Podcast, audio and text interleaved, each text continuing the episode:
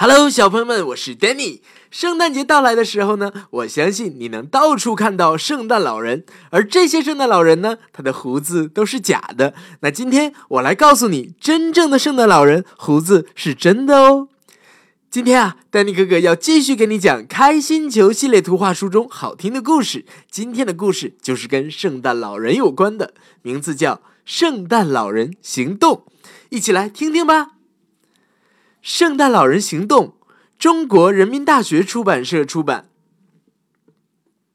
圣诞节啊，世界上最神奇、最有趣的节日，因为圣诞节平安夜总是充满了各种奇迹，而奇迹呢，众所周知，就是发生在我们身上最有趣的事儿。大嘴叔和农夫熊已经在雪堆上坐了三个小时，他们已经做好了行动准备。大嘴叔摆好望远镜，镜头中出现一个白色雪堆，那呀是杨师弟的房子。杨师弟呢正在清扫自家门前的路。行动，我掩护。大嘴叔拍了拍农夫熊的肩膀，农夫熊在雪堆后匍匐前进，大嘴叔则径直的跑到杨师弟面前，满脸笑容的说：“嗨，杨师弟，预祝你圣诞节快乐！你在为圣诞老人的到来清扫道路吗？”你以为我是傻瓜吗？我还不至于幼稚到相信圣诞老人的存在。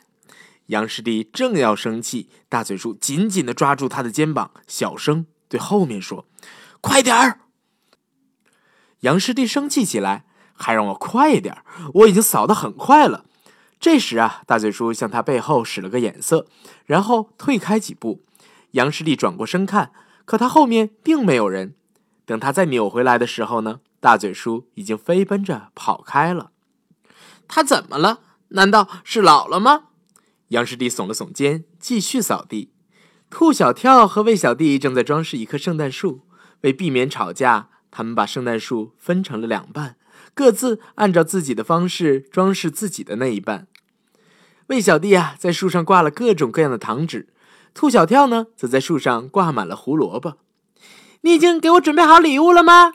兔小跳突然问道：“是的。”魏小弟高兴的回答说：“我也给你准备了一份很好的礼物哦。”兔小跳把耳朵竖了起来。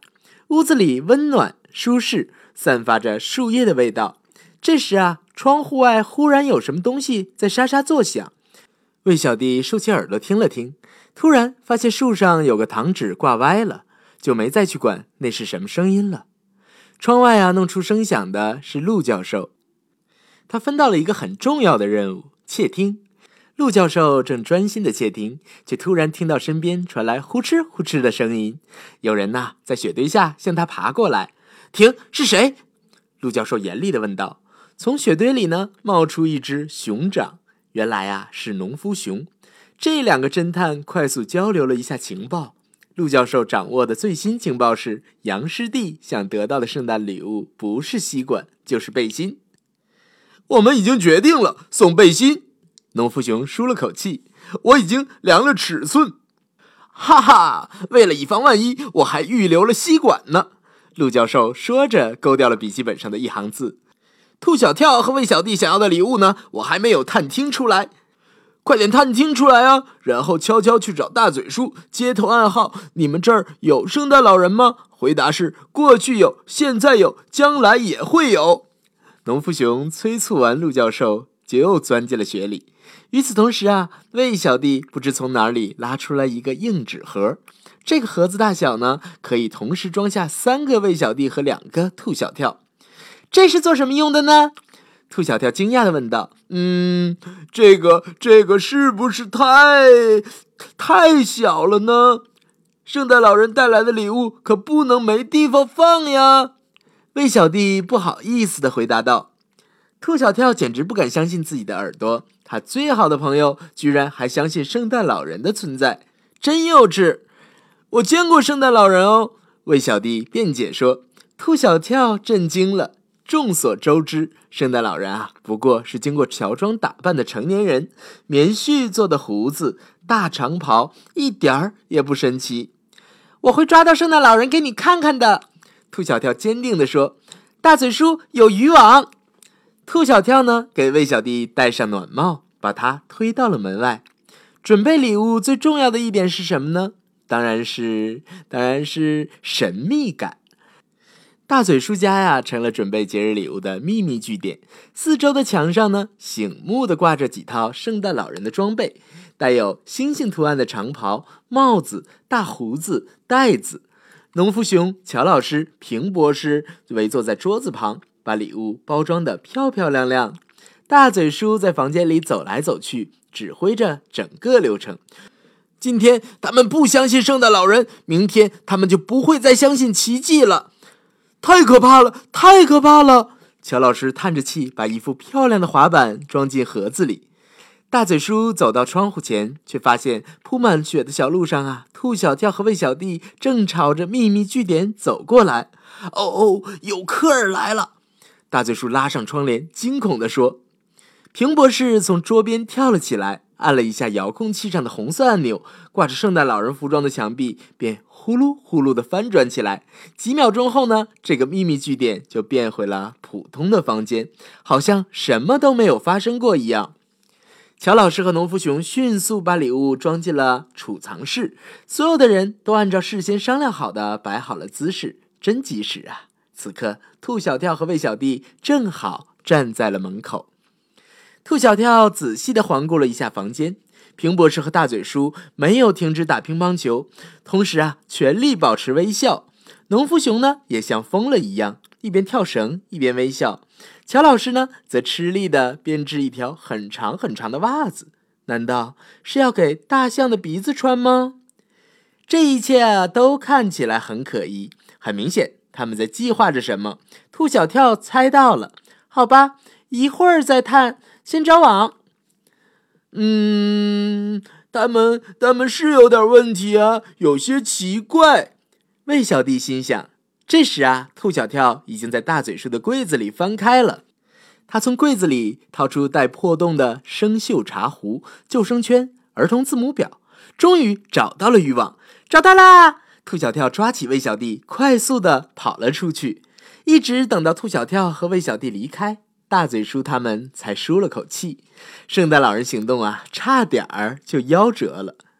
瞧，当年轻人不相信圣诞老人的时候，他们就是这么做事的。大嘴叔疲惫的轻声说道：“他们既不说你好，也不说再见。好吧，我们继续工作吧。”夜晚来临啊，皓月当空，雪花飘落。大嘴叔家的门打开了。几个圣诞老人、农夫熊、平博士、陆教授、乔老师溜了出来。圣诞老人总指挥大嘴叔精神抖擞的走在前面。今晚啊，他们将创造奇迹。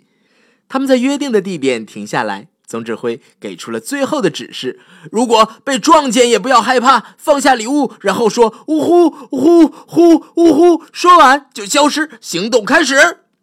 所有人默默的点点头。乔老师抖了抖大胡子，平博士呢整了整袋子，大嘴叔再一次谨慎地看了看四周，挥了挥拐杖。圣诞老人们快速奔向四方。大嘴叔奔去的是最不相信圣诞老人的孩子兔小跳家。他轻推开门，一只脚刚踩到地板上，哦，糟糕！地板吱的响了一声。熟睡中的兔小跳呢，翻了个身，睁开了一只眼睛。大嘴叔停住不动，兔小跳打了个哈欠，闭上眼睛又睡着了，差一点行动就完蛋了。大嘴叔舒了口气，得小心一点。他一步一步的向前挪动，屋子里啊一片安静，已经快到圣诞树跟前了。就在大嘴叔放下礼物准备离开的时候。突然听到机器启动的声音，下一秒啊，大嘴叔已经被困在了从天而降的渔网里。怎么回事啊？哪儿来的网？怕把兔小跳吵醒，大嘴叔只能低声呻吟着。他在渔网里绝望的颤动着，一切都完了。明天早上，等兔小跳一醒来，发现他后，就再也不会相信奇迹了。这时啊，窗户突然被打开了，一个人悄悄进入了房间。农夫兄，是你吗？大嘴叔低声问道。呜呼，呼呼，呜呼，够了，帮忙把我从这儿弄出去！大嘴叔绝望的低声说道。那个人放下礼物，用力把他往外拉。农夫熊是你吗？”他俩，从屋子里逃了出来。哎，差点就被抓住了！农夫熊，你可以摘下胡子了。大嘴叔拽了一下农夫熊的胡子，高兴地说：“但是大胡子并没有被拽下来。”那个人一边挣脱，一边把一个东西塞到诧异不已的大嘴叔手里，然后啊，就跑进了森林。农夫熊，你去哪儿啊？农夫熊！大嘴叔呼唤着远去的身影。其他的圣诞老人呢？听见叫喊声，都跑了过来。嚷嚷什么呢？安静！农夫熊生气的对大嘴叔低声说道。大嘴叔看了看农夫熊，又看了看自己手里的礼物盒，然后啊，又看了一眼农夫熊，心想：如果如果这是农夫熊的话，那么刚才救我的就是圣诞老人。他高兴的叫起来，开心球们急忙捂住了他的嘴巴。兔小跳家的灯亮了。圣诞老人们各自躲了起来，睡眼惺忪的兔小跳啊，拿着破网走到了门廊上，逃走了。他透过渔网上的破洞看着雪地，沮丧地说：“而这时啊，兔小跳头顶的夜空中有麋鹿拉着的雪橇驶过，雪橇上坐着的真正的圣诞老人，正在用小木梳梳理他的胡子呢。”